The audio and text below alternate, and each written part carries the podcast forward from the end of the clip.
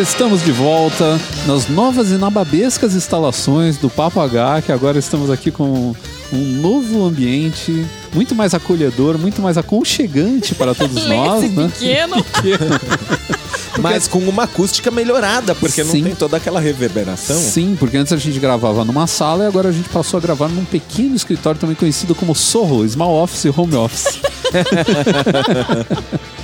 e é isso aí, esse é o Papagal podcast que fala sobre assuntos que estão ligados ao universo masculino de uma maneira direta e às vezes até indireta. Por exemplo, qual que é o tema do nosso primeiro bloco, Dona Bárbara Duarte?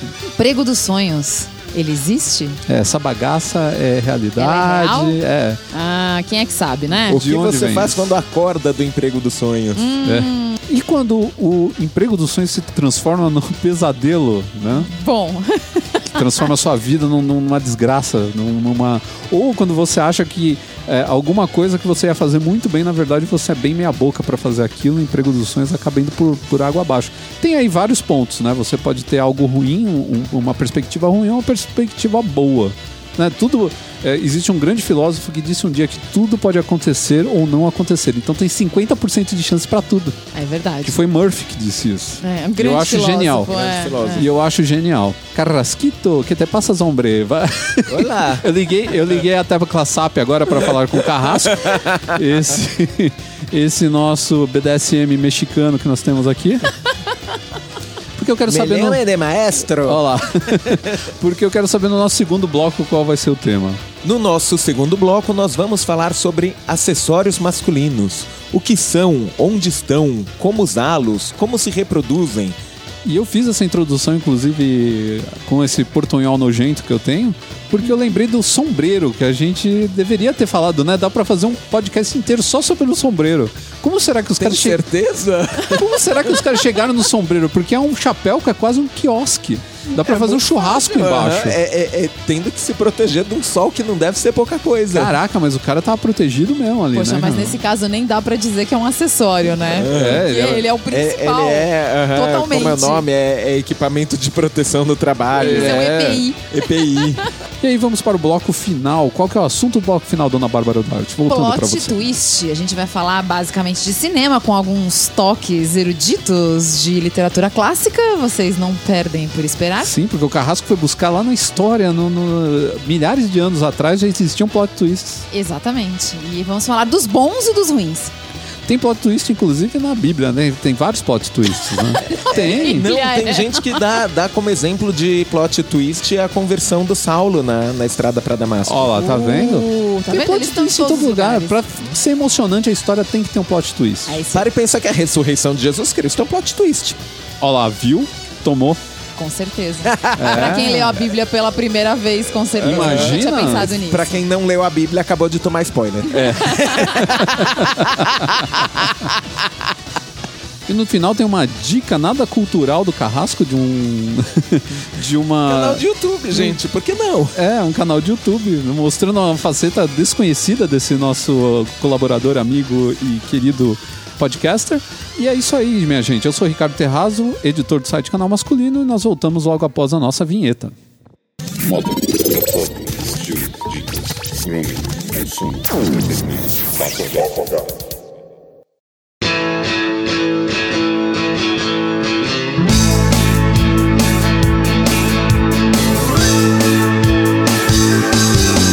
É difícil começar um bloco como esse sem parafrasear o Sr. Madruga, quando ele disse que não existe trabalho ruim. O ruim é ter que trabalhar.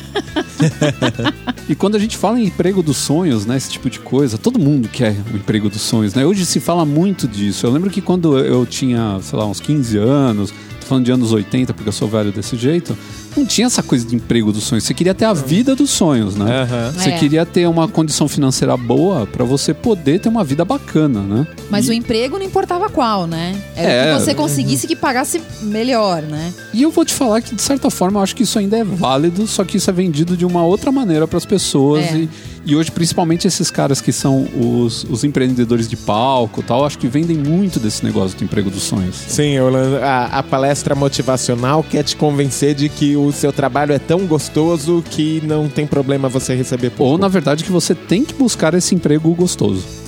É aquela frase Emprego que rola... gostoso parece que a gente tá falando de um cara, né? Todo musculoso, né? É aquela frase que rola no Facebook do ah, é, vá, vá trabalhar no que você gosta e você nunca mais terá que trabalhar. É alguma coisa desse tipo, sabe? Aham. Gente, de boa, né? Não É, na verdade, parece que é o contrário, né? Porque Sim. geralmente, quando você faz um negócio muito assim, que você gosta muito, Aham, parece que você tá se jogando no trabalho. É, uma coisa que acontece muito comumente, e eu já vi muita gente reclamar disso, é que vai trabalhar com uma coisa que gosta. E por causa disso, por causa de toda a carga que isso daí causa, né? Toda a, a chateação. desilusão? A desilusão. Não é desilusão, mas é uma chateação em cima de algo que você gosta, para de gostar daquilo. Sim. Nossa, vocês têm um exemplo aqui, falando com vocês agora. Ah, não engana, gente. Você nunca gostou de direito de verdade, vai. Não, não, não, imagina, não, mentira, que isso. Eu, de- eu, eu desgostei do direito, na verdade, quando eu comecei a fazer estágio, eu descobri como é que era a vida real, porque até então, a noção que eu tinha, afinal de contas, eu não conhecia ninguém que fosse da área, eu caí lá e fui fazer. Sim, eu também. É, é, a gente tem um monte de amigo que, tipo, ah, o pai é advogado, ou vem de uma linhagem inteira de advogados. E a gente não. Não, eu fui o primeiro na minha família. Eu também. E aí, quando eu comecei a fazer estágio, eu comecei a ver como é que era aquela rotina e eu falei, não, peraí. Cadê aquele negócio bacana que eu via na televisão? Assistir ela lei e ordem, né? Cadê, cadê tudo aquilo, gente? Não, aquilo tudo não existe. A vida real não é aquela. Aí eu falei, putz, me dei mal. Só que aí era tarde demais, né? Eu já tava no meio do terceiro ano. Né? Eu falei, agora vamos acabar, né, gente? Né? Mas foi uma Conclui. desgraça total, é. Se o direito fosse igual Boston Legal, o Justiça Sem Oh, Limites, Aí sim. eu teria feito direito, com certeza. Você acha? Aquele é o Ah, melhor eu escritório. Não dou nem essa garantia, gente. Imagina seu patrão era o William Shatner. Nossa, tá ficando pior. Imagina que da hora, cara. Putz, tem o maior canastrão da, da, da história como seu patrão. Mas eu acho que também essa coisa do, do, do emprego dos sonhos, assim, é, depende um pouco de perspectiva. Eu acho que se você tem um emprego onde você tem sucesso nele, você faz as coisas do jeito certo e as pessoas te elogiam, você tem reconhecimento nesse emprego, eu acho que acaba se tornando o emprego dos sonhos depois de um tempo, porque você começa a sentir prazer em fazer aquilo, né?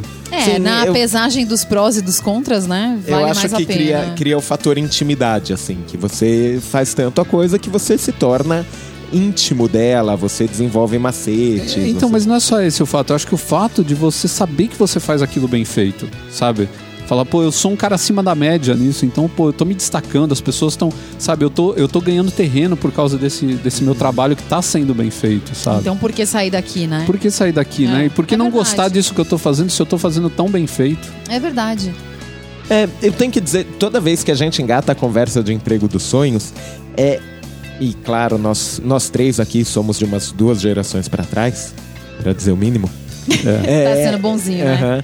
Me parece muito uma conversa de millennial que todo mundo quer ser designer, todo mundo quer, quer ter o seu é, café orgânico e. e desculpa, não tem tudo isso de mercado pra esse bando de gente que, ah, eu vou, vou ser artista, vou ser empreendedor. você- Não, um monte de gente vai ter que fazer legwork. É, eu lembro É, que é um- verdade. um sketch de rádio de comédia, assim, ou, ou, sei lá, alguma coisa na internet, onde o cara falava que ele queria montar uma empresa que ia prestar consultoria pra quem queria abrir uma cu- cupcakeria gourmet. Olha, Ótimo. Ele ia prestar consultoria pro cara que queria abrir uma cupcakeria gourmet. Não podia ser qualquer cupcake, era um cupcake gourmet. Gourmet, além, disso, além de tudo. Começa que cupcake gourmet é pleonasmo, É, né? porque cupcake já é gourmet. já é, Ele é um bolinho. Já é um bolinho gourmet. Exato, é uma Ana Maria que passou por uma gourmetização um raio gourmetizador. Raio gourmetizador na Ana Maria, no E aí, bebezinho. no bebezinho e virou cupcake, né? É. Não, mas eu acho que, assim, a gente. é, Eu fiz uma. Eu joguei esse termo no Google hoje Hum. pra ver o que, que voltaria, né? E a grande maioria das matérias, assim, é, ou el- elas se dividem, ou naqueles empregos dos sonhos, que é tipo, ah, venha ser degustador de cerveja, sabe aquelas coisas? Os empregos dos sonhos realmente. Viajar pelo mundo. Viajar pelo Todo mundo quer um emprego onde ele Ah, viaja é, pelo Então, mas eu mundo. tenho que dizer que eu sou o perfil pra esse emprego e ele É? nunca bateu na minha porta. É verdade. E quer saber? quer saber? Se você for trabalhar com isso, é capaz de você começar a odiar esse emprego. É verdade. Capaz. É, é, é engraçado dizer isso, mas eu tenho tanta noção disso que eu não deixei os meus hobbies virarem emprego. É, muita gente fala Então, isso. É vocês- verdade, porque você estraga tudo. Exato. E veja, continuo gravando podcast aqui, mas isso não virou meu emprego.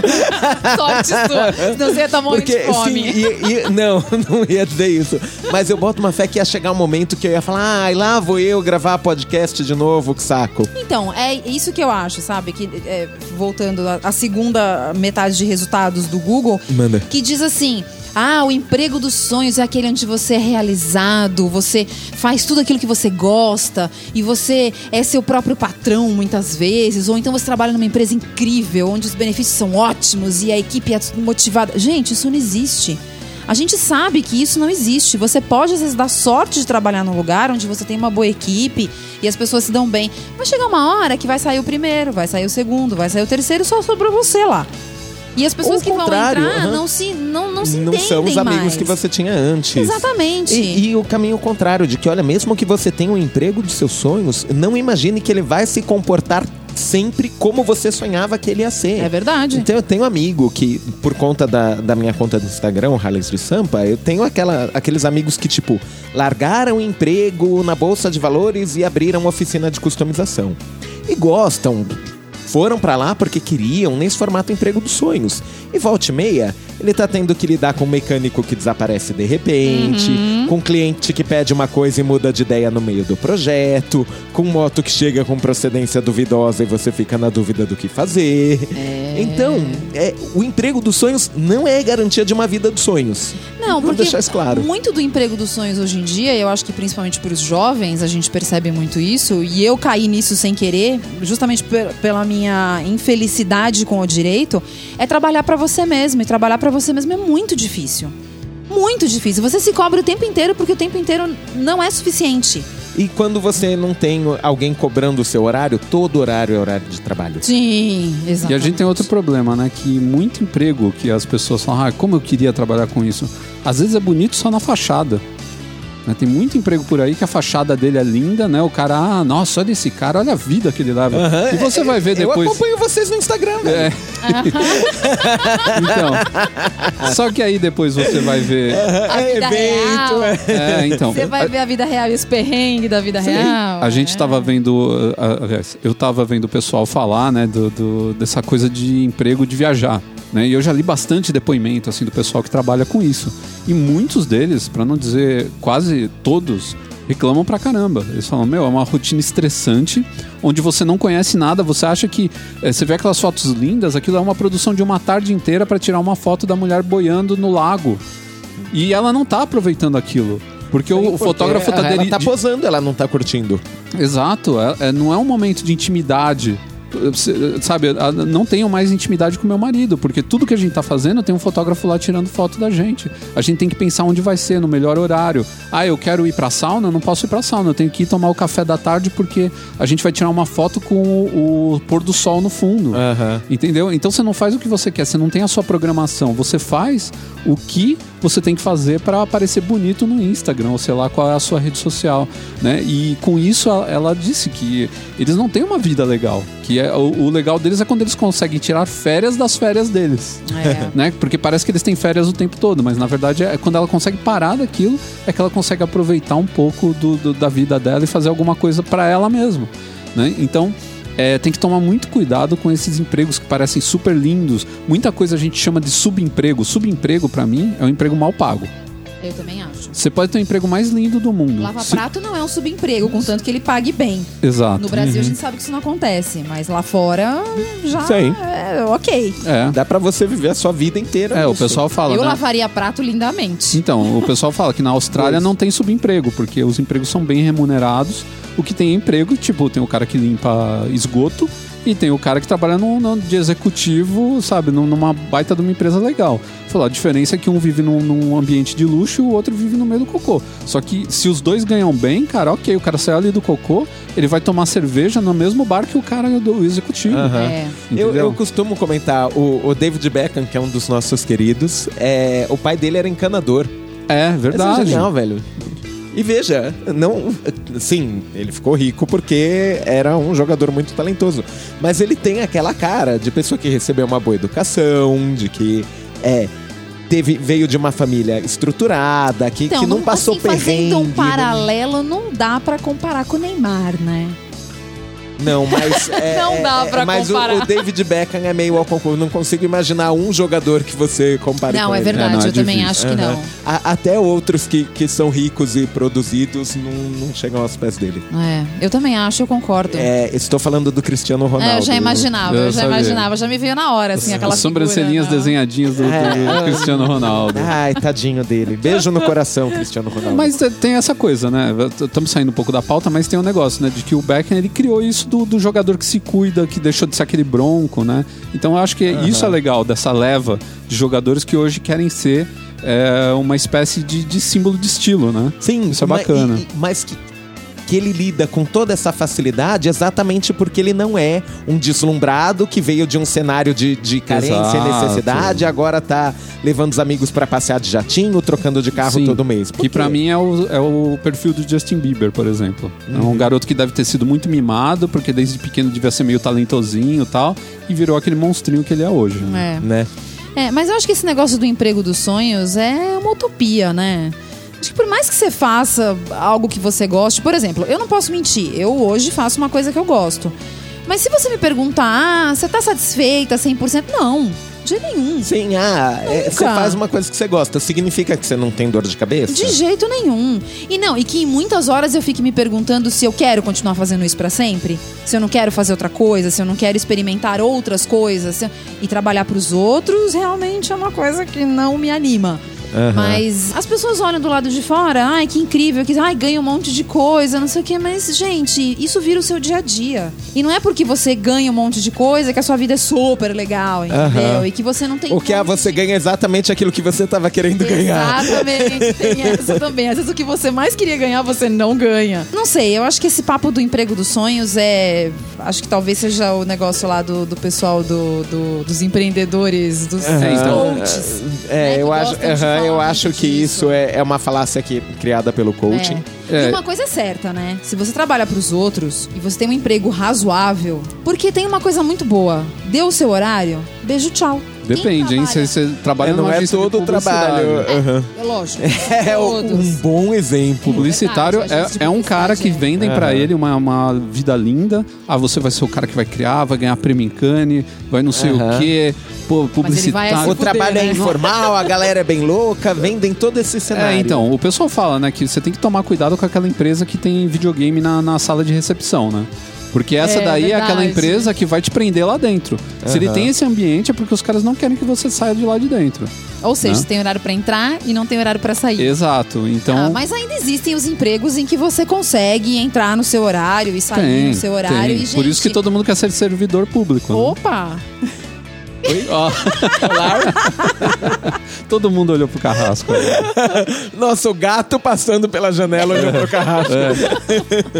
Bom, eu não vou mentir que eu tive, tive meu tempo de estágio na- na- na- no poder público e dava meu horário e eu simplesmente pegava as minhas coisas e ia embora, gente. E, e sinceridade não é, não é exclusividade do servidor público. Assim, eu fico imaginando que dentista chega numa hora, sai numa hora. Assim. Pode ser que um ou outro caso se prolongue um pouquinho, mas ele não vai virar à noite arrancando o dente. É verdade. É, tem profissões que, se, se a sua prerrogativa é ter uma agenda mais controlada, mais certinha, tem profissões nas quais você foca. E, de novo, isso não significa que vai ser o emprego dos seus sonhos, que você vai ser feliz, que você vai cantar enquanto arranca o dente de alguém. Não é isso.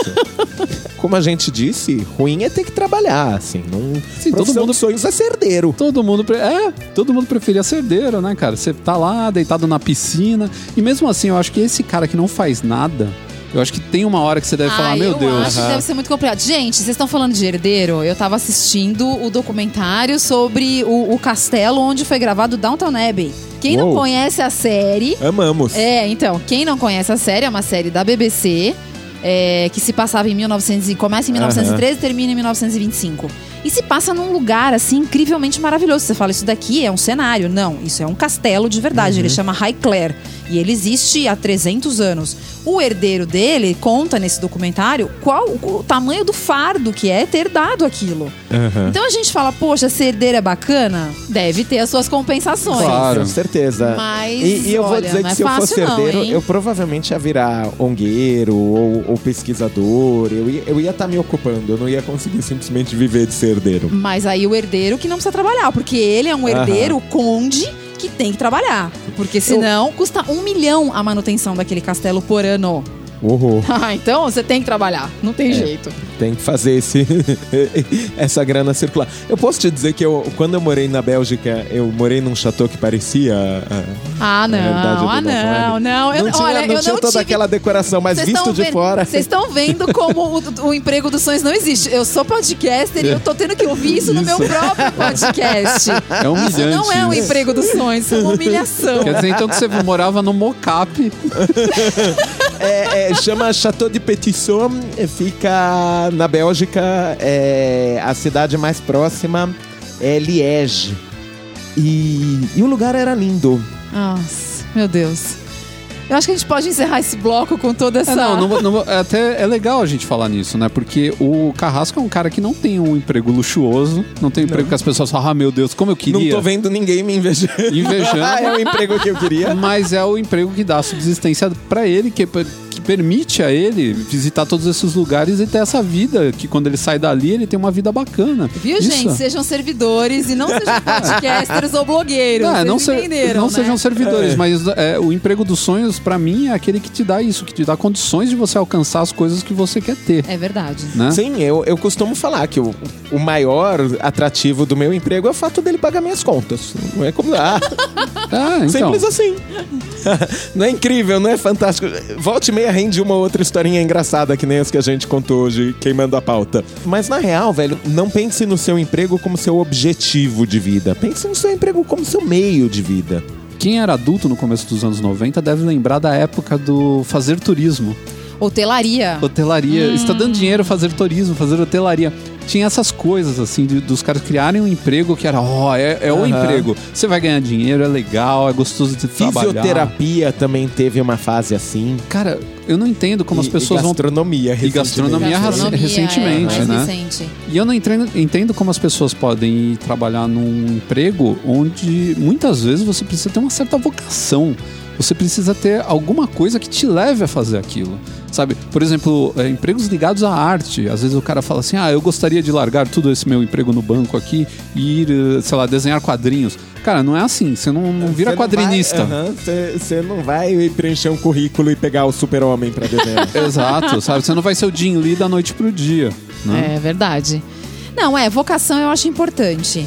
Sim, E- e, e não só pra arte. Assim, a minha irmã é bióloga, né? E a área de biomédicas toda, assim, é muito... Nossa, com certeza. Se você não tiver a- a- aquele estômago, aquela, aquele prazer de, de, de secar um sapo, amigo, Não rola. tem que ter muita vocação, porque é logo no primeiro ano da faculdade. E eu fico me perguntando, né? Se todo mundo fosse, sei lá, degustador de vinho, chefe, eh, blogueiro de viagem, não sei o que, eh, quem que vai fazer o resto do trabalho? É, é verdade. Eu, eu vi outro dia uma, uma senhora que eu esqueci até o nome dela, talvez o, o Guilherme lembre. Ela é uma, uma senhora de uma certa idade e ela é uma feminista, ela é considerada feminista. Mas ela tem uma posição muito interessante sobre o feminismo e ela estava falando que tem certas coisas, ela falou, assim, não dá pra gente ficar falando o tempo todo e levar isso a ferro e fogo de que homens e mulheres são iguais. Assim, direitos iguais, ela falou, beleza. A gente fala, ah, o homem faz tal coisa e a mulher não consegue fazer e vice-versa, né? É, e ela tava falando que uma vez ela passou em frente a uma obra perto da casa dela e os caras estavam entrando no esgoto, porque tinha estourado um esgoto lá e tava uma lambança desgraçada. Ela falou, eu não consigo imaginar algo que não seja um bando de homens tá entrando, que ele praticamente eles dando high five de alegria de estar entrando dentro do esgoto para consertar um negócio. Sabe? Ela falou, a testosterona faz isso acontecer. Né? Então são as condições que tem e são essas peculiaridades de cada sexo que é- faz a gente ser melhor ou pior em algumas coisas, né? Então tem isso também, né? Então é, é bem Assim, eu preciso dizer que num mundo sem homens, provavelmente as mulheres iam consertar os seus próprios esgotos. Provavelmente. Mas eu concordo com você. Eu acho que é, é, é muito a questão de você tratar os diferentes diferentemente na medida da diferença. Isso, Não tratar é. todo mundo igual como se todo mundo fosse igual. É. exato. É, assim, e isso se adequa exatamente ao mercado de trabalho. Para e pensa que, velho, só você é você. Tem alguma coisa Exato. que você faz que o outro não vai saber fazer e vice-versa. Não tenta o emprego do outro. Isso. Tenta achar o seu. É, é aquela coisa, né? De repente você é um cara super talentoso para fazer um negócio que ninguém reconhece ou não é um emprego da moda. Às vezes é um negócio legal, mas não é aquela coisa que tá todo mundo falando: "Ah, hoje o que dá é você trabalhar com TI fazendo não sei o quê, desenvolver a app, desenvolver não sei o Aham. quê", sabe? Como se fosse uma coisa fácil, né? E aí, há 10 anos atrás você ia falar que um cara que era letrista, que trabalha com lettering, hoje já tá fazendo as coisas que os caras estão Nossa, fazendo. no- e super em alta. Né, Não a tem gente um vai em- evento que eu vou agora Aham. que não tem alguém fazendo alguma Sabe? coisa personalizada. Todas, você vai nas Sério? barbearias, Sério? é. Muito legal. Você vai nas barbearias todas, tem escritos na, pa- escrito E na parede. vice-versa, barbeiro gourmet é outro, outra Barbeiro profissão. Barbe- barbearia gourmet. Sim, é, ah, é, é, é, vá, vá ser barbeiro gourmet. É, você vai ficar rico, É. famoso e conhecer mulheres. Então, como é que você ia saber disso? Aí, numa dessas, você vai correr atrás de um negócio que você não tem vocação e a coisa que você tem vocação mesmo, daqui, sei lá, três deixou anos ela pode explodir e você deixou pra lá. É, no final das contas, então, dá pra concluir o quê? Que o emprego dos sonhos não existe, mas existe você você, pode. fazer o que você gosta, ou pelo menos tentar fazer o que você gosta. Ou então, se tocar que, de repente, você ter dinheiro para fazer o que você Ah, gosta é muito melhor do que você fazer o que gosta e ficar ganhando peanuts, né? Ficar ganhando centavos, sendo que você podia estar ganhando bem. Sim, Labirinto- Começa um canal de YouTube de, de, é, é, de, dominó, efeito dominó. efeito dominó, Velho, fazer cubo não ache mágico. que você vai viver disso. É, não, de repente até pode acontecer. Muita gente que hoje tá vivendo de, de, de empregos que são diferentes, assim, de coisas desse Aham. tipo, o cara começou fazendo. Como hobby. É, até youtubers, né? Porque no começo Sim, ninguém esperava ganhar dinheiro. acontecer isso com o meu canal de YouTube. Visitem aí o canal do YouTube do Carrasco, então. Então, YouTube, Harleys de Sampa. Ajudem o Carrasco a conquistar o emprego dos sonhos. A gente podia fazer uma campanha, né? Hashtag ajude o carrasco.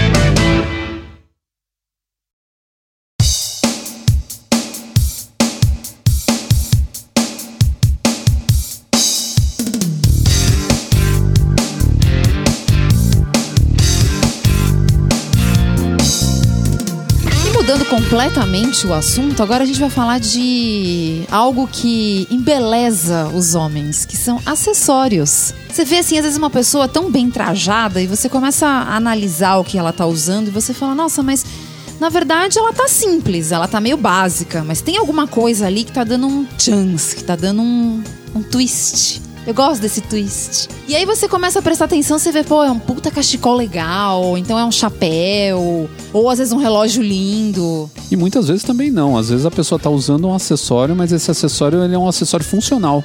Às vezes ele não é nem tão bonito, mas ele tá ali por- pela funcionalidade dele também. né? Então, é, a Tipo? gente. Ah, por exemplo, um relógio, assim, nem sempre precisa ser, ser bonito, mas ele pô- tem que estar funcional. Né? Você pode ter coisas assim, na- até na roupa, ou mesmo acessórios que estão junto com acessórios, por exemplo, sabe? Tipo, você tá com um canivete suíço dentro da sua bolsa. Né, O canivete suíço é uma espécie de acessório também. Mas não um acessório de moda. Ele é um acessório de Era o que eu ia funcionalidade. falar. Se alguém aí começou a pensar em usar aquele porta-canivete... Nossa, não, nem brinca. Por favor, não. Você não... você- Antes disso, vai voltar o porta-celular, então. Nossa, Já que a pochete tá aí, né? Meu Deus. Por que não, o né? pior é infinito. Por que não, né, cara? Bom, já que a gente tá falando de acessórios, e a pochete?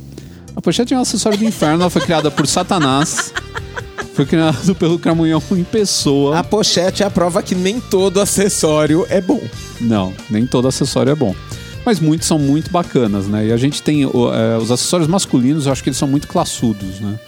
É, os femininos, eu acho que às vezes algumas coisas elas saem fora, Elas né? escorregam feio. né? É, é, tem Fica aquelas difícil. tiarinha meio estranha, né? Aquela, aquela Um detalhe numa bolsa que você O- olha e você o- fala, ui. o choker, né? Como é que chama o a, a aquela A gargantilha. É, né, que aquela agora- que é colada no pescoço. É, que o próprio 90, o próprio nojento. nome já me dá na Uma agonia. uma agonia, É né? Que choker é tipo uma esganadora, uma sufocadora. Enganadora, né? é. É uma coisa horrível. Mas tem também coisas legais. Agora O carrasco eu não acho horrível. Mas Era o que eu ia bem. falar. É, choker É, eu uma, acho é uma legal. questão de Acha ponto legal. de vista. Mas numa menina dentro do metrô, você acha legal? Não tem que ter o lugar e a ocasião pra esse tipo de É, coisa? Eu, eu- eu não sei, eu vou precisar pensar a respeito. Maria. Às vezes é é complicado gravar com o carro. Você não sabe o que vai sair dessa cabecinha. Mas eu acho que os, os acessórios masculinos são muito classudos, assim, né? Ah, um acessório masculino que eu acho muito legal é o lenço no bolso do blazer. Ah, sim. Eu acho super bonito. Que é uma coisa que não tem funcionalidade, mas É ele um hoje é acessório mesmo. puramente estético. Eu né? tenho que dizer que tem um acessório que eu adoro e que bacana do acessório é quando ele te favorece. Hum. Eu tenho muito chapéu. Uhum. Sem piada, eu tenho mais de 10 chapéus. A gente nunca viu você de chapéu. Eu Como nunca eu, tá aí, como eu ando de moto e eu tenho que usar o capacete. Não ia dar pra usar o chapéu. Aham. Mas, tipo, casamento diurno eu vou de chapéu Panamá, é, tenho um Fedora, tenho. Eu ganhei de presente um chapéu da Prada, sabe? Olha que da hora. Agora Tenho, aham, sim. tenho uma cartola que eu comprei no Camden Market. Cartola, cartola Olha mesmo. assim. isso.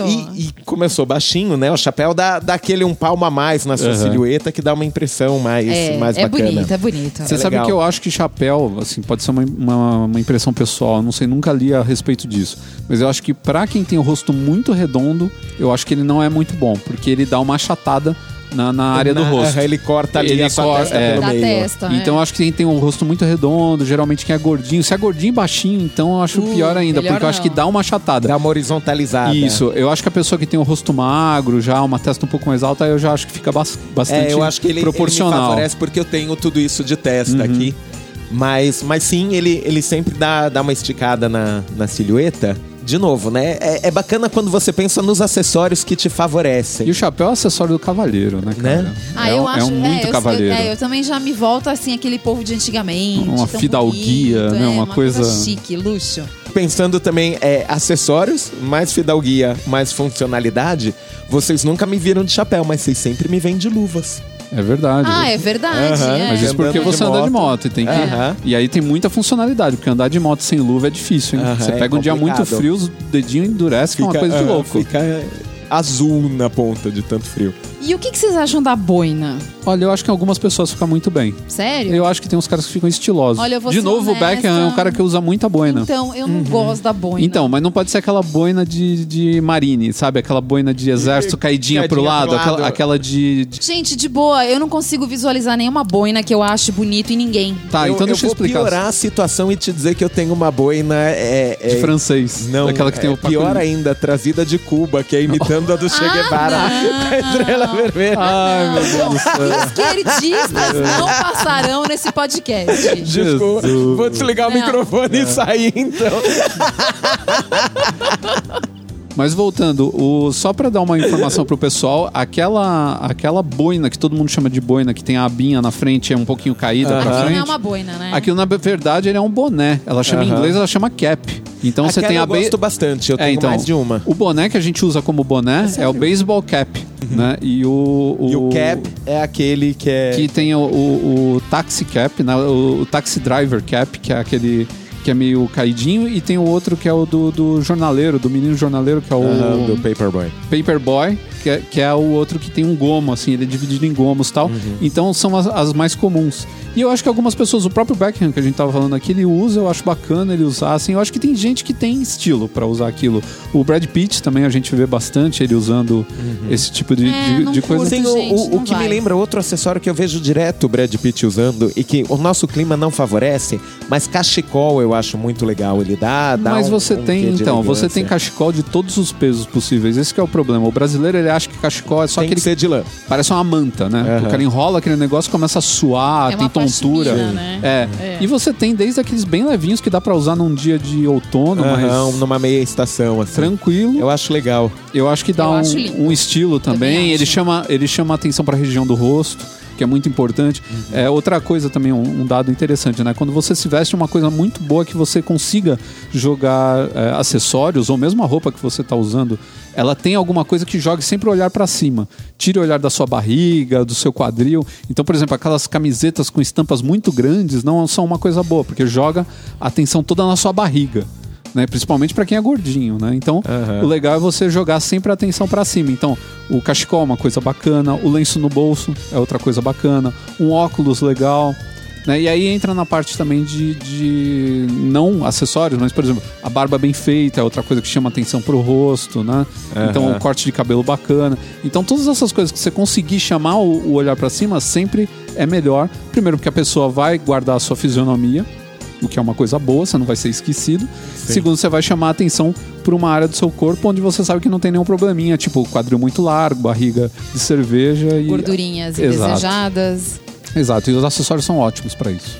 Essa é boa. Eu ia comentar que a, uma das funcionalidades que eu vejo no, no acessório, no, no site, no canal masculino, a gente já viu mais de uma matéria sobre círculo cromático. Sim. sobre E o, o acessório é bacana porque ele pode ou complementar o, o círculo cromático ou Ah, servir de eu contraponto. acho isso ótimo. Eu Então, faço quando você- sempre. aham. É. Ou até então pontuar. eu penso, sim, se eu, se Pontuar. eu tô muito numa cor, pegar um acessório que vai quebrar Isso. a monocromia. Isso, aquele pessoal que adora um cinza ou um preto. Aí você vai lá joga um cachecol vinho, um cachecol vermelho. É. Então dá aquele ponto de cor e dá uma vida pro look, né? então é legal Eu isso. acho isso muito legal. E por isso que eu tenho um círculo cromático na porta do guarda-roupa. Sério? Sério, eu ah, tenho. É legal. legal. Eu tenho. E eu já indiquei também é, aplicativos que tem o círculo cromático e assim, ensinam a combinar a cor de acordo com o círculo, círculo cromático. Que bacana. São bem legais também. Se procurar no, no canal masculino, eu vou ver se eu acho até os links pra colocar Pra nesse colocar post. no link no post. Eu vou, como eu tenho um Windows Phone, é, no, no mundo dos smartphones Vai é o, o pior difícil. acessório. Eu duvido que vai me ajudar. Mas eu ia levantar outra questão, gente. É, ainda no mundo dos acessórios. Joias, relógio, anel, É, pulseira. esse merece até um bloco separado, né? Porque É. tem muita Verdade. coisa pra falar, então, mas dá é pra falar muito por legal. cima. Em princípio é muito legal. Aham. Mas você precisa entender muito bem qual é o seu estilo, ter acessórios desse tipo que condizem com o seu estilo. Você usar só um anel que não tem nada a ver com você, parece que aquele anel grita. Tá todo mundo olhando pra sua Sim. mão, É. ele chega primeiro, porque você olha e você fala, meu, não tá batendo esse anel com essa roupa, com o estilo dessa pessoa. É muito legal, só que você tem que saber usar. Eu, Posso eu- dizer a lei zero dos acessórios masculinos? Manda. O relógio é a joia masculina. Ah, sim, em termos de Se você joia, quer eu ter concordo. alguma coisa que vai chamar a atenção, que tem aquela coisa da joia, mas que ao mesmo tempo você não precisa ter muito, porque a joia tem ah, o, o anel tem que ser do tamanho do seu dedo, não sei o quê, e o eu, tipo eu, do eu sei o ouro, hoje prata. eu tô nojo, mas falando como uma pessoa que tem uma coleção de abotoaduras, eu Abotoadura? questiono quanto o relógio é a joia masculina. Não, o relógio é a joia masculina more. tá. Aí você tem todas as outras. Mas se você quer ter só uma joia que vai te acompanhar a vida inteira, que você pode até passar pro seu filho, que é um investimento bacana, que você vai ser admirado por aquilo, porque se você souber escolher o seu relógio, as pessoas realmente admiram o seu bom Sim, gosto. Eu ia é o relógio. isso. O relógio nunca fui de usar e eu demorei um tempo pra perceber e que, que existe a questão de que, olha, você tem um relógio esportivo, você tem um relógio de Sim. trabalho, você tem um relógio de casamento. Não vai alternar situações, não vai chegar no casamento com aquele cebolão com, Isso, com Pulseira de borracha. de borracha. De É, choque. Com certeza. Um de choque com 50 mostradores Sim, diferentes. Ele de- pode ser incrível, ele pode ser o máximo, ele pode ter custado uma fortuna. Ele cagou É. o seu visual. É. Agora a abotoadura eu acho que eu acho lindo, acho maravilhoso. Mas eu acho que a abotoadura, ela pra chamar al- al- alguma atenção, você tem que estar muito legal. Sim, é, tá é pacote elegante. completo, né? É Isso. por Ela isso que eu digo a que ela é a cereja- joia, assim, ela, é a muito cereja no do bolo. do bolo, exatamente. Aham. Se você não é uma pessoa que tá. Você tá com uma roupa mais casual, mais despojada, eu acho que o relógio sempre vai aparecer mais e vai chamar mais atenção Aham. positivamente quando ele tá legal, quando ele tá condizente com a roupa. Agora, um Sim. acessório que pra mim realmente eu não gosto em hipótese alguma pra homem é corrente. Aí eu não sei o que vocês acham, mas pra mim é fora, é carta fora do baralho. Então, você tem colar e você tem corrente. As você tem duas. aquelas correntes grossas. Não gosto de nenhuma. Não, não, mas peraí. Nem por colar, exemplo, nem corrente. mas Bom, por exemplo, você tem eu, aquele... eu gosto da Bárbara porque ela. Não, tudo bem. Não, não gosto, é. Mas você tem, por exemplo, você tem aquele colar que é tipo uma fita preta só com uns pingentezinhos assim na, na ponta, que geralmente são as coisas descoladas. Tem uns até que é, às vezes é um para... Conchinha do mar, assim? Não, conchinha do mar não. Então, tá Amiga, vendo? você alopra. É, o problema, então, o problema é que você tá pensando na pior coisa lá da, da Praça da República que o cara fez com Durepoxi, minha Tá filha. bom, vai. Se tiver muito, Tá. o cara for muito style, e é, eu, talvez eu perdoe. Não, mas no tem, tem geral, várias não. coisas. Tem símbolo náutico, tem um monte de coisa que o pessoal coloca. Quer usar isso, usa na pulseira, fica tão bonito. Não, por que não no é pescoço? Muito Não- vidoso, gente. Então, Eu é, não acho, é, porque é muito neutro. É uma fita de couro com um- uns dois ou três pingentes Eu na tô ponta bastante tal. no meio do caminho. Assim, eu não uso, não. Mas eu não- acho que tem gente que usa de Aham. boa. Mas eu consigo ver gente que usa e fica legal. É, ultimamente ele tem errado, mas por muito tempo o eu já Johnny sei quem Depp. vem, ó lá, o Johnny Depp de novo. Aham, era um o pessoal cara já tá que de saco usava- cheio da gente falar do Johnny Depp. Ele e o Beckham, não podemos É, falar os mais. É, a gente tem, exemplos. tem que transformar em persona não grata nesse podcast. É verdade. Então, mas, ele que usava bastante. E, e agora ele tem exagerado, mas ele sabia compor um look com, com colar e ficava bom. Eu acho que colar tem, tem fases. A gente pegou lá no começo dos anos 00 o colar de coquinho. E Isso. hoje, hoje é medonho. Na época foi tendência. Mas já era medonho. é Ah, que as para, pessoas amiga. usavam, mas já Aham. era medonho. Não, o que eu acho É, terrível são mesmo- as correntes Aham. grossas. Uma época fe- teve Então- uma moda de corrente grossa. Eu vou dizer, corra então, se você faz o look street, rapper, assim, ok, não vai no trabalho com isso. É. Não vai achando que você tá elegante. Mas que dá pra compor um look com corrente? Dá. É, se você. Você se é tem o- que sustentar esse look. Exato, Dá. você tem que então que abraçar. Você vai fazer o estilo rapper, então abraça. Ah, jaquetão esse- de nylon, Exato, vai- abraça e vai fundo. completo. É.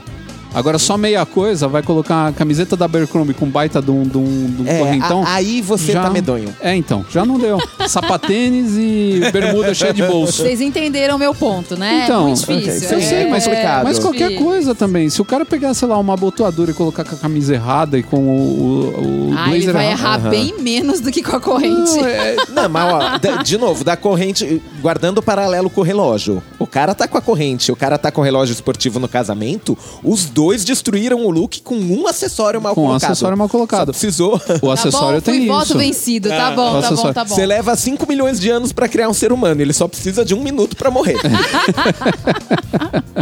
Mas a gente tem outra coisa também que é um grande problema no Brasil e é um grande problema adestrar o brasileiro a parar de usar esse diabo desse acessório.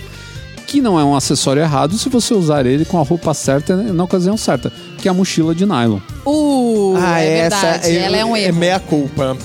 Ah, você também? Eu tenho. Ah, Ah, a que eu venho. É que não, ela, não, é, que ela é não, não, grafite, não, não, não, ela não, é, não, é, é- é matizada, mas, mas velho, é, é, é uma mochila esportiva que eu uso mais do que eu devia. Eu até tenho uma bolsa carteiro pra. Eu admiro, eu admiro essa sua franqueza, eu admiro essa sua Ah, sinceridade. Eu, eu não sei mentir. Tirando a minha identidade secreta. Eu acho. Não, mas eu acho normal. Acho que todo mundo tem sempre o seu, seu Aham. pecadilho, assim, que dá Sim. pra. Pra deixar passar, porque geralmente muita gente tem um motivo pra usar esse tipo de mochila.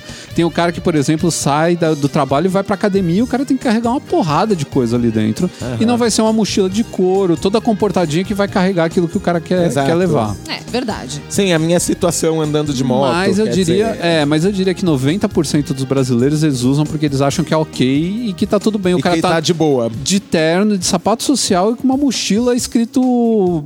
Sabe, De nylon roxa, Roxa. escrito Speedo. é, alguma coisa desse tipo. e Nossa, não no metrô a gente vê muito isso no, no horário de rush. Você olha e você fala, nossa, tá tão errado, tá E às vezes o cara tá bem errado." vestido, sabe? Ele não tá Sim, mal vestido. É, Sim. pior é que você olha pro cara, o cara tá bacana. de Quando novo, ele vira tem- de costas, você fala, o que essa mochila tá fazendo aí? Tem mochilas que são num meio termo bastante razoável. Ainda é mochila, é um negócio com alça que você carrega nas costas e que é de lona, é, é de um tecido mais bacana, É mais mais estilosa. sóbria.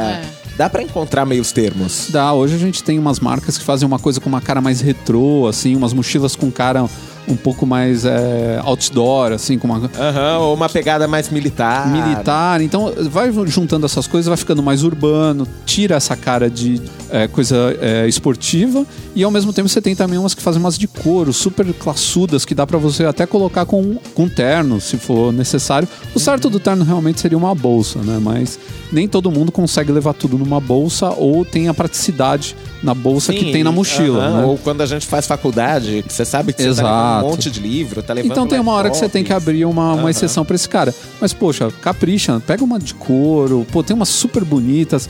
É caro, é, mas vai durar bem mais do que a de nylon, que vai esgarçar depois de um tempo. Não adianta os caras virem com aquele papo que, ah, é nylon, é nylon balístico com não sei o quê. Ah, não não. adianta. Um amigo nosso comprou uma, eu não lembro quem. Ah, acho que o Tato ou o Mauri tinham uma da, da- de uma marca que é super cara, não vou falar aqui agora, nem fazer propaganda. Mas, meu, ela tava esgarçando num lugar que era muito, muito absurdo, assim, de você falar. Era o lugar que não deveria esgarçar. Aham. E ela tava soltando, ela tava rasgando, cara. Que loucura. Sabe? E era uma mochila, assim, de na época, eu tô falando de uns seis anos atrás, sete anos atrás, ela custava 700 reais. Senhor! Para! Não, é, Deus me é da- livre. era daquelas marcas bem caras. Bem caras, É. né? Então, é, não tem dessa, cara. Vai atrás de uma de couro, tem umas marcas brasileiras, cara, que são feitas aqui, com trabalho artesanal maravilhoso e que custam menos que isso, né? Então dá pra ter uma mochila bacana por esse preço. Outro acessório que eu acho que a gente tem que mencionar aqui são suspensórios. Ah, verdade. É um acessório de estilo, você tem que ter bastante confiança pra usar. Tem gente que põe e fica aquela coisa meio. Você vê que o cara tá meio se sentindo mal com o Aham, suspensório. não- não caiu bem. Mas quando dá certo, eu acho que fica bem bacana. Mas eu acho que todo acessório acontece isso, né? Sim. É, que nem o Carrasco falou do, do chapéu. Nem todo mundo vai colocar um chapéu e vai se sentir super bem logo de cara, Aham. né? É diferente de um cachecol ou de uma luva, que é gostoso, é fácil de usar e tal. Tem acessório que é mais difícil. É uma questão de você se acostumar, se olhar no espelho. E acessório depende muito de proporção também. Por exemplo, o anel é muito grande, seu dedo é pequeno, não dá pra usar. Aham, se Pulso você é muito pequeno. magro, não coloca um suspensório largo assim. Isso, ou vice-versa, né? Suspensório. Se é gordinho, põe aquele suspensório, parece uma fitinha, né? Aham. Parece um, um cordãozinho, errado. né? E o mesmo vale pra gravata, né? Se você tem rosto largo, vai colocar a gravata borboleta, que é outro acessório super estiloso, né? Que denota muito caráter, né? Você sabe que a pessoa que põe uma borboleta, o cara é mais ousado. É, é verdade, difícil. é. Só que também tem, tem é, borboleta de várias larguras. Tem inclusive post no canal masculino. Pode procurar lá que você vai. Escreve gra- gravata borboleta lá que você vai achar. Falando de larguras, né? Então pra, tem pro rosto mais largo, menos largo. Pra você medir certinho, saber o que fica bom pra sua proporção, ver o final do seu olho. Ela tem Era que o que eu ia terminar. falar, ela tem que acompanhar a linha. Exato, a linha do finalzinho aqui da lateralzinha do seu olho aqui. Uhum. Se ela terminar aí, ela tá beleza pro seu formato de rosto.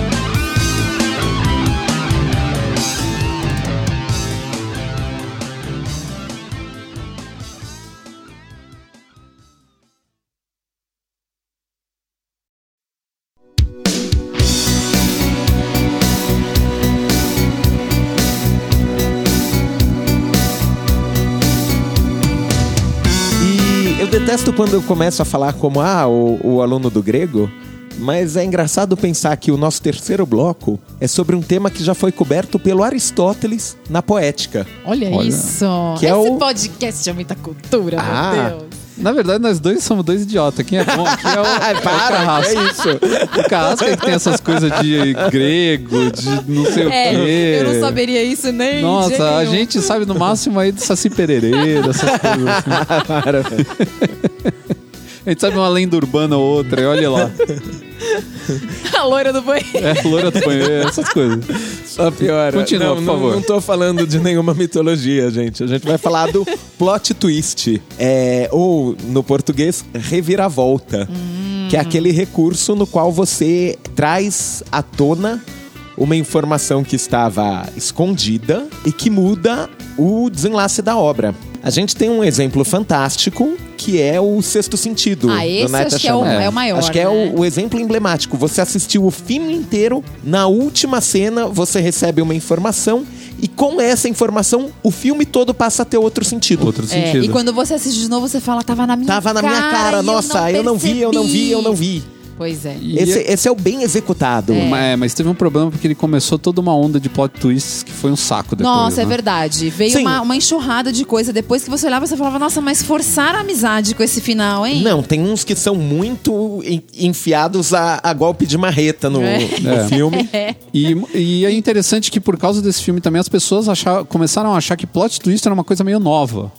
Os E- filmes, ah, agora todo filme tem que ter plot twist. Mas se você pegar, Por exemplo, nos anos 80, a gente pode pegar o Sem Saída com o Kevin Costner, que tem um plot twist incrível no final. Aham. Né? Que você passa o filme inteiro. Vocês lembram desse filme? Sim. Então, lembro, mas não lembro do final. Então, no final, é, você, ele trabalha na Marinha e teve um assassinato, se não me engano, e tá, ele tá. é, Ele e o Kevin Costner, né? Ele, o Kevin É. Costner, tá implicado nesse assassinato e tudo mais, e tem todo um rolo, todo um rolo, todo um rolo, e, tão, e tá tendo uma investigação que ele tá participando para descobrir quem que é um, um espião russo que pode estar infiltrado lá, e no final você descobre que ele é o espião russo. Uau. Que ele não queria ser descoberto porque ele sabia que se, é, se não me engano era isso também, que faz tempo que eu assisti esse filme, mas se descobrissem que ele era o cara que estava ligado ao assassinato, iam começar a investigar ele e iam descobrir que ele era espião russo. Olha, eu não lembrava desse final, hein? Faz muito Meu, anos é que eu não muito legal, Boa. assim, você não espera, você não vê vindo, sabe? Não, não é aquele negócio que você fala assim, pô, tem alguma coisa estranha. Não. Então, mas de eu repente, acho que, assim, por mais que eh, não tenha sido novidade com o Sexto Sentido, Aham. eu acho que é uma coisa meio anos 80 pra frente, né? Os filmes mais Então, antigos não já posso tem um te pouco dizer, menos. de novo. Vocês têm algum exemplo? É, isso Eu está tenho- no Aristóteles, então eu tenho o exemplo do Édipo Rei. Na falta de qualquer outro, é uma tragédia Aham. de 400 anos de Cristo. Não, mas se você pegar no cinema, Mas a eu ia gente falar tem. que o, o maior de todos no cinema, provavelmente, é o do primeiro Planeta dos Macacos. Exatamente, era o que eu ia falar, meu amigo. Ah. Que você passa o filme inteiro achando que ele é um astronauta que caiu num, num planeta onde os macacos são civilizados. E na última cena, ele descobre que não, que ele tá na Terra trocentos Que anos é a no clássica futuro. É cena dos ca- de- deles Dele cavalgando na- Aham. em frente à Estátua da Liberdade enterrada na areia. Então, é que essa versão que você tá falando de. De, 1970 e coisa. É, então, essa eu nunca assisti. Aham, é bem Mas, legal. Ó, é um é. filme. Tem novo remake, reboot, que também é bem bacana. Mas olha, o filme lá de 1970 não faz feio. Não, é que eu Não. só assisti o dos anos Realmente. 90, que é show de horror, né? Ah, o Deus do Tim Burton. Ó, É, aquela é é, é o bom ruim, exemplo da, ruim. da peripécia mal executada. Sim, Ela é essa- metida a forceps, ninguém entendeu. Você Exato. olha pra que isso? É, ele é bem é, soa gratuito, assim. E é o Tim Burton, né? Quem vai Pois explicar?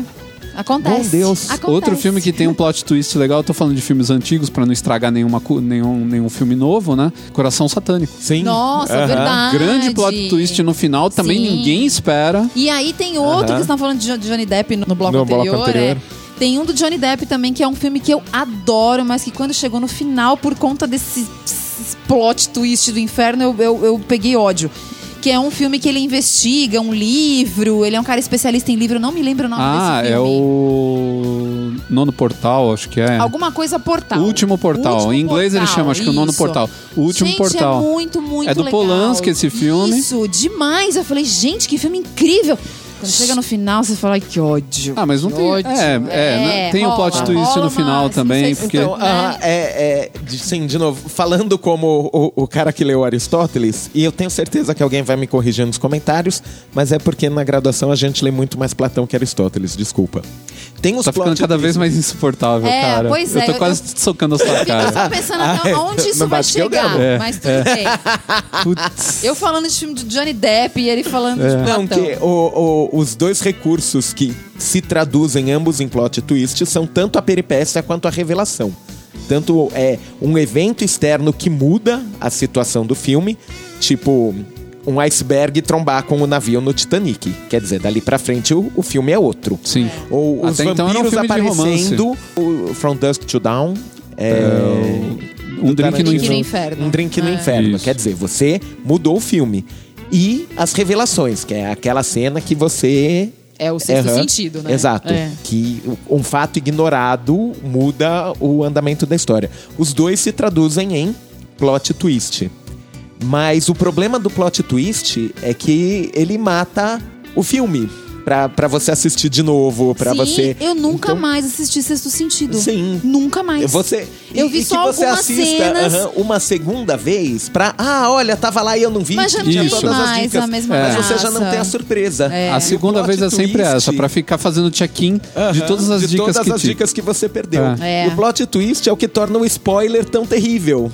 Porque se alguém chega e conta que o Darth Vader é o pai do Luke, Acabou. você É. matou o, o- Matou o o Império Contra-Ataca. É, é É verdade. verdade. Ó, tomou um spoiler, mas o filme também já tem 40 anos, É. sabe? Tamo de boa. Eu me lembro nos anos 90 também, teve um dos Pânico, acho que era o 2. Alguma coisa assim, que de repente eu me liguei que eram dois. No primeiro pânico. É no primeiro? Eram dois Eu assassinos. era no primeiro. Você espera no filme inteiro que é um assassino De só, porque é sempre um peraí, assassino. acabei de ver passar. Eu tava lembrando no cinema, acabei de ver passar outro. Não, são dois. Aí, mas é muito rápido. Aí você fala, não, entendi errado. Aí no final, não, são dois. É que aí eu não sei se seria uma- um plot twist exatamente. Seria mais uma É, surpresa. então, é uma revelação, É uma mais do que uma revelação, peripécia. Porque você espera o tempo inteiro que é, um É. assassino. Aham. Ao mesmo tempo que, sei lá, no Seven, os Sete Pecados Capitais. os Nossa, verdade, Capitais, Qualquer coisa assim, com o, o Brad Pitt em Olha lá, o começo Brad de Pitt carreira. Tem uns que já são figurinha carimbada. É. Dá pra gente fazer o bingo do papagaio, né? É. Ah, Brad Pitt. A gente só conhece essas pessoas. Como se a gente conhecesse É. essas pessoas. Saudades deles, quanto tempo não aparecem? Mas que, de novo, aí é o plot twist, né? Você tá esperando uma coisa e no final ele foi lá e, e matou a, a mulher do Brad Pitt. É. Então não é uma revelação, não é, não é a, a cena, é o acontecimento que dá pro filme todo um, um peso diferente, uma carga pior. Você é, fica mais condoído. é, não é simplesmente você tá perseguindo um cara que tá matando gente. O cara no final matou a esposa do protagonista. É. E nos quadrinhos a gente tem plot twist também, tem bastante plot twist nos quadrinhos. Quem adora enfiar um plot twist e bagunçar toda a história é o Alan Moore. Os caras pegam e falam assim: é, ah, vamos chamar o Alan Moore pra escrever aqui uma edição de Wildcats, que é um, um negócio completamente É, é um ação, de super-herói. genérico. Não, mas vamos chamar porque com o Alan Moore a gente vai, vai dar aquela, aquele verniz de coisa mais cult, de um cara. Não, e pô- no, no caso do Wildcats, ele realmente virou do avesso. ele né? virou do avesso. Quando os caras. Porque assim, eram duas raças que viviam aqui na Terra e estavam sempre em disputa, que eram os demonitas e, o- e os, os querubins. Querubins. Os querubins eram do bem e os demonitas eram os, os Bom, bichos. Pelo nome é bem É, fácil é, de. é, eram os Como bichos- vocês né? podem ver, antes do Alan Moore, esse era um gibi bem genérico. Não, e era, era todo preto e branco, né? Ele era É, bem assim, maniqueísta, xaropinho. E de repente, quando eles voltam pro planeta deles lá e eles conseguem chegar lá e ver que- o que, que tá acontecendo, você descobre que tá tudo cagado. Os querubins são os baitas dos filhos da puta, que eles escravizaram os demonitas. Aham. A guerra acabou já tem tipo 100 anos, mas a Terra era tão periferia do universo que eles nem se deram ao trabalho de avisar. É, e aqui continua a mó treta desgraçada. Então estavam aqui as duas equipes brigando na Terra e lá isso era tipo Idade Média. Já É. passou faz tempo. E, meu, você fala só o Alan Moore, filho da puta, pra fazer um negócio desse, cara. e ele pegou o Como- Spawn, como né? Ele fez a mesma coisa. avesso, com maestria. Sim. O Neil Gaiman faz às vezes isso também, e no Spawn ele fez a mesma coisa também. O, o- o- ele escreveu um, um, um gibi do Spawn que saía completamente da história, assim, e explodiu a cabeça de todo mundo. Meu, o Alan Moore é um gênio. Esse é um cara que a gente precisa fazer um Homens de Respeito ao Alan Moore, que a gente ainda não fez. Poxa, Bom, eu não sei, eu justo. acho que eu até hoje li uma coisa de Alan Moore. V de Vingança? V de Vingança. V de é de. Vingança. Vingança, dele. só. É, Não, só mas ele é isso. muito bom e ele sabe fazer isso daí. Ele sabe dar essa, essa torcida na história que você fala, pô, não, não pode ser. O cara chegou pra mudar completamente o rumo das coisas. Mas ao mesmo tempo que a gente tem os, os caras que sabem fazer bons plot twists, tipo Alan Moore, a gente tem aqueles que se especializaram em zoar o plot twist, né?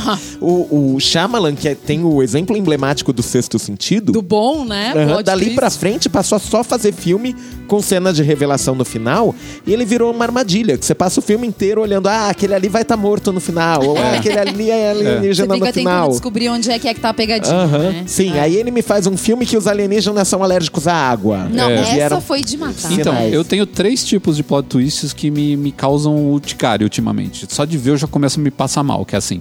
Eles estavam mortos, Aham. era tudo um sonho Era tudo um sonho. e ele era louco.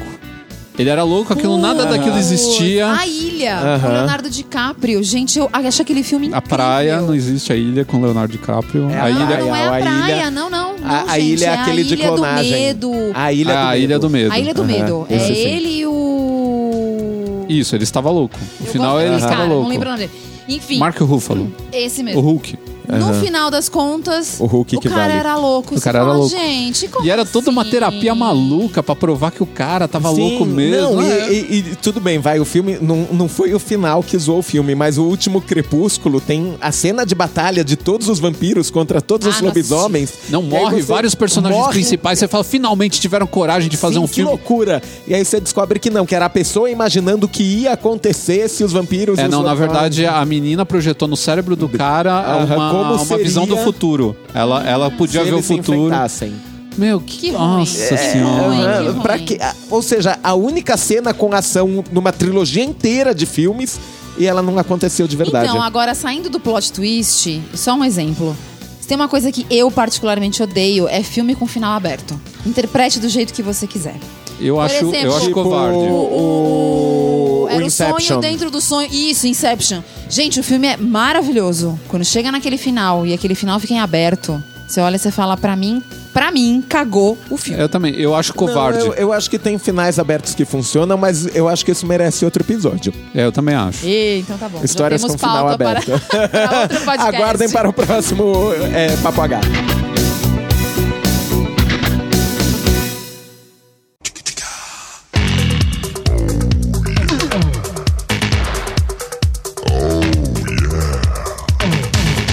Chegamos ao fulgurante momento de ler os e-mails, os recados. Pois é, vocês ouviram, Isso, né? Eu tirei isso do hino do Corinthians. Só melhora. A gente nunca sabe de onde a sabedoria vai nos saltar. Ah, com certeza, é verdade. E então, já que a gente tá aqui para ler e-mails, vamos primeiro dar os nossos meios de contato né, para as pessoas que estiverem interessadas em enviar a sua opinião sobre esse podcast, sobre os seus apresentadores e sobre os assuntos aqui abordados. É, vamos começar pelo nosso e-mail que é, Bárbara? papoh.canalmasculino.com.br Também pode falar com a gente via Facebook pelo. facebook.com barra canal masculino. Exatamente. A gente tem também o Twitter. O cara tem que ser conciso, 140 quara- caracteres para fazer uma pergunta ou comentar alguma coisa. Arroba canal masculino. Também pode entrar no site Canal Masculino, fazer o seu comentário na postagem desse podcast, que é canalmasculino.com.br. O cara pode entrar no nosso Instagram Carrasco, Arroba canal masculino. ou também visitar o nosso Pinterest para ver as nossas seleções de fotos de estilo, que é o. Canal masculino. Também tem o nosso Tumblr, esse que o Carrasco ele adora falar. a verdade. rede social que não para de crescer. Não para de crescer. O Tumblr lá fora, o Tumblr é uma potência. Aqui Lá no fora, Brasil, Aqui no Brasil ele essa- é completamente esquecido. essa terra de índio, aqui de, de gente ah, claro. Poucos- Que não conhece a tecnologia É. avançada do Tumblr. Esse pessoal pouco civilizado, que não usa essa rede social sensacional, ainda tá fraco. Mas a gente mesmo assim tem uns 5 mil seguidores. Uh! Então é isso aí. Qual que é o nosso Tumblr? É canalmasculino.tumblr.com. E também você pode deixar a sua, o seu comentário lá na iTunes Store. Ah, por favor, com uma avaliação positiva. Exato, tem lá as estrelinhas para você dar no nosso podcast. As avaliações ajudam também a nossa visibilidade dentro da iTunes Store. É só procurar o Papo H, o canal masculino lá, que você vai encontrar o nosso podcast. Bom, vamos então ao primeiro e-mail. Quem enviou esse e-mail foi Fabiano Araújo.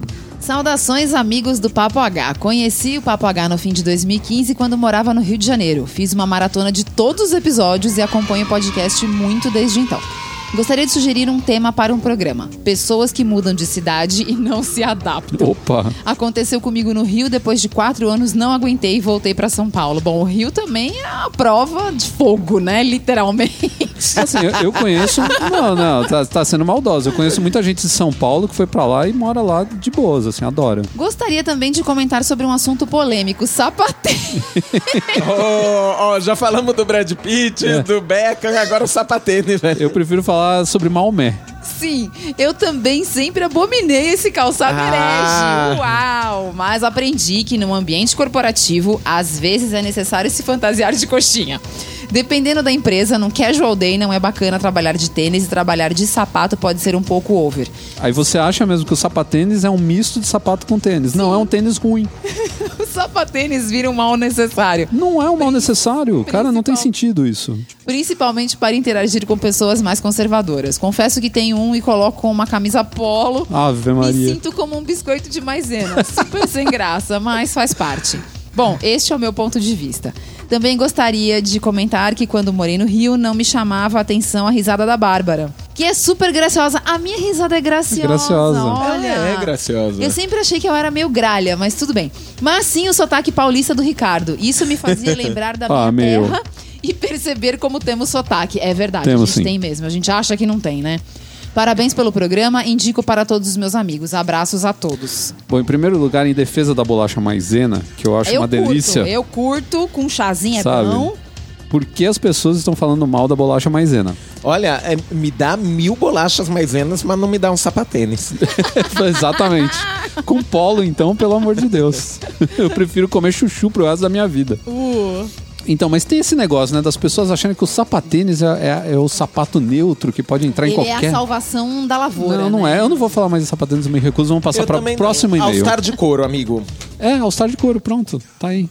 Ou um sapato casual. Sapato casual é super bonito e é, é descolado, não é uma coisa que tem cara de, não de, de, ficar sabe, pesado. tiozão, nem nada desse tipo. E agora um comentário que foi deixado na postagem desse último podcast, o podcast de número 84, de Celso Sumik. É, achei excelente o exemplo da revista GQ, que não tem mais o poder de influenciar seus leitores. A tentativa deles empurrarem goela abaixo do mercado à volta da pochete vai fracassar. Amém. vai fracassar, pois as pessoas passaram a pensar por si próprias. O mesmo vale para a ditadura do politicamente correto, que quer obrigar todos a pensar do mesmo jeito, a gostar das mesmas coisas, tudo em prol do coletivo. Olha, esse negócio da pochete eu acho que vai dar mais errado, justamente por, pelo o, o- problema da pochete ser uma merda, do que qualquer outra coisa, Aham. sabe? Ela depõe contra ela mesma. Ainda existem as pessoas influenciáveis. Só que eu acho que o poder de influência está mudando de mãos.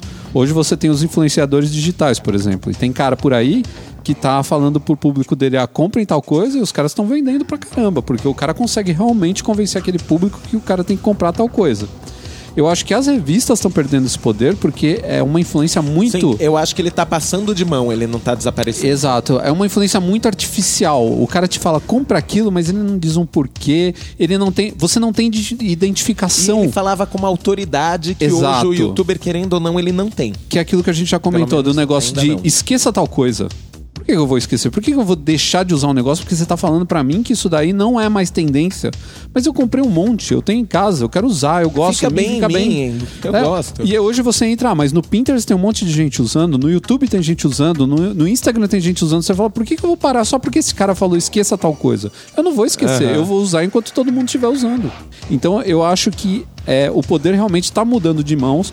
Hoje ele tá- tem muito mais de força é, coletiva. Então você vê todo mundo usando num certo, numa certa mídia social Aham. e isso te convence que isso é legal e não de ver numa revista com um cara falando. Sim, eu, eu Não. acho que ele não só tá passando de mão, como ele tá um pouco mais distribuído. Exato. Pode ser que em cinco anos esse cenário já tenha mudado. Que a gente já tenha autoridades de YouTube Porque- que sejam é, cânones. Porque a internet é uma coisa de maluco, a gente nunca sabe o que vai acontecer Aham. nessa. Mas pelo menos no momento ele tá num, num cenário mais fracionado. É, eu também concordo com isso.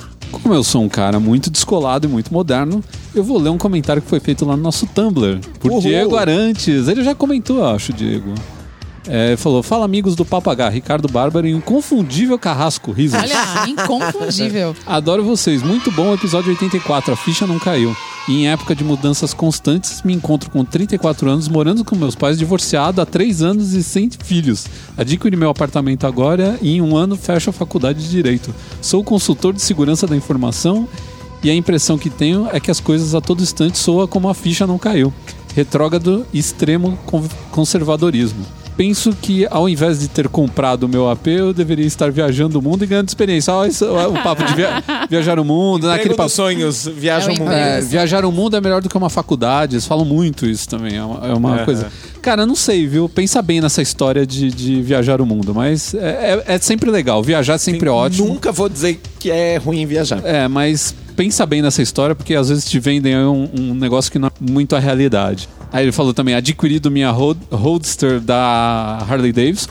Uou! Aí ele, Pergunte ao Carrasco. É, que você, Aham. a sua é uma Roadster, né? A, a minha é Sportster. Sportster. Aham. É. Sportster R. O R é exatamente de Roadster. Ah, Mas esse é o modelo novo, apareceu agora em 2016 e tá lindo. Ah, é? Olha só. Morar com os pais ali tá valendo a pena, hein? Comprou um AP, uma Harley Davidson. É, Opa! É, vejo amigos mal remunerados e outros com doutorados, porém desempregados. Parece que tudo se tornou carne de vaca, mais do mesmo. É estranho não conseguirmos ver a longo prazo um futuro mais que seis meses à frente. É isso, forte abraço a todos. Nossa, concordo Abraço. plenamente com ele, porque eu acho É, que tá bem gente- assim mesmo. Sim, A gente não consegue, parece que, fazer uma programação a longo prazo. Ah, Não, não Enfim. consegue. E era o que eu ia falar. Quando, quando não dá, não dá. Aí a gente vive meio que nem kamikaze, assim. Vai- É. vai- é, é uma batalha por dia. É, bem isso mesmo. Bom, mas vamos deixar aqui um abraço pro pessoal que mandou recado pra gente, que deu. Eh, passou adiante as, as nossas mensagens lá no Twitter. O pessoal interage bastante por lá, vive mandando eh, recado, elogiando o nosso podcast. Vocês sabem quem vocês são, não vou fazer uma listinha aqui, mas tem uma galera toda lá que vive passando as, as mensagens, né? E, e acompanhando a gente pelo Twitter. Tem a galera que tá fazendo comentários também na iTunes Store que tá colocando as estrelinhas. Muito obrigado, gente. Isso é muito legal. O pessoal que tá avaliando a gente no Facebook também. A gente é agradecido porque a avaliação lá também melhora posicionamento e tudo mais. Pelo menos a gente gosta de acreditar nisso. né? um dia a gente pode descobrir que não tem nada disso. Com o Mark Zuckerberg no comando. É, no- tudo Porque é o possível. Facebook pode estar mentindo pra gente. Não é possível. Imagina, o negócio tá chegando em 2 bilhões de usuários. Meu Deus, que medo que eu tenho disso daí. E eu não sou um deles. Ah, e eu gostaria de poder dizer que eu também não sou, mas infelizmente eu tenho que estar lá. Então, tô lá.